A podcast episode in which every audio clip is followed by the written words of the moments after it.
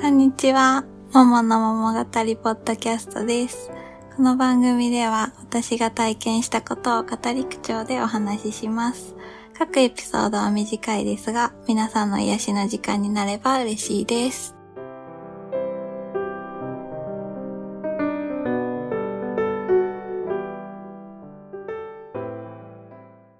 中学校の時にすごい尊敬できる先生がいて、1年生と3年生の時に担任の先生になってて、社会科の先生だったんですね。その先生に褒められたすぎて、もう社会科の点数めっちゃめちゃ良かったんですよ。3年生の時に修学旅行があって、その時にいくつかの地域ごとに分かれてて、そっから自分たちで好きなコースを作って回るっていう自由行動の時間がありました。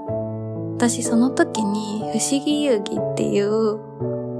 漫画にすごいハマってて、詩人っていう、まあ、スザク、清流、白虎、玄武っていう4つの、それをモチーフにした漫画にすごいハマってたんですね。その壁画が、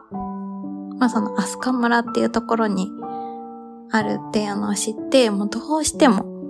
修学旅行の時にそれが見たくて。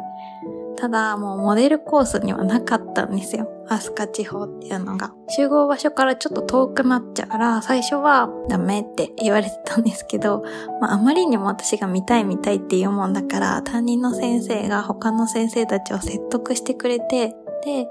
まあ他のグループからかなり離れたところを回るから、俺が責任を持って、後ろからついていくようにしますって言って、で、まあ、認めてもらえて、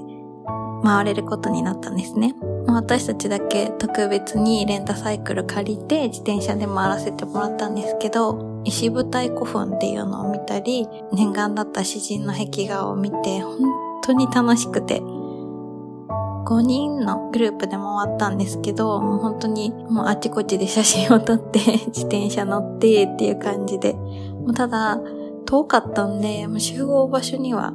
時間本当にギリギリで着いて、私たちが最後だったみたいで、先生たちはかなり心配してたみたいなんですね。後ろからずっとついてきたはずの先生も見当たらなくなっちゃったんですよ。数十分してから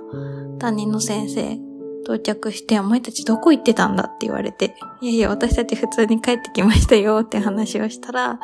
なんか途中で見失って気づいたらいなかったって言われて、あ、なんかもしかしたら神隠しにあったかもしれないねって言って、まあ本当に中学校の先生たちには本当に恵まれてて、その担任の先生がいなかったら、私は学校にもしかしたら通ってなかったかもしれないなってぐらい、たくさん助けてもらいました。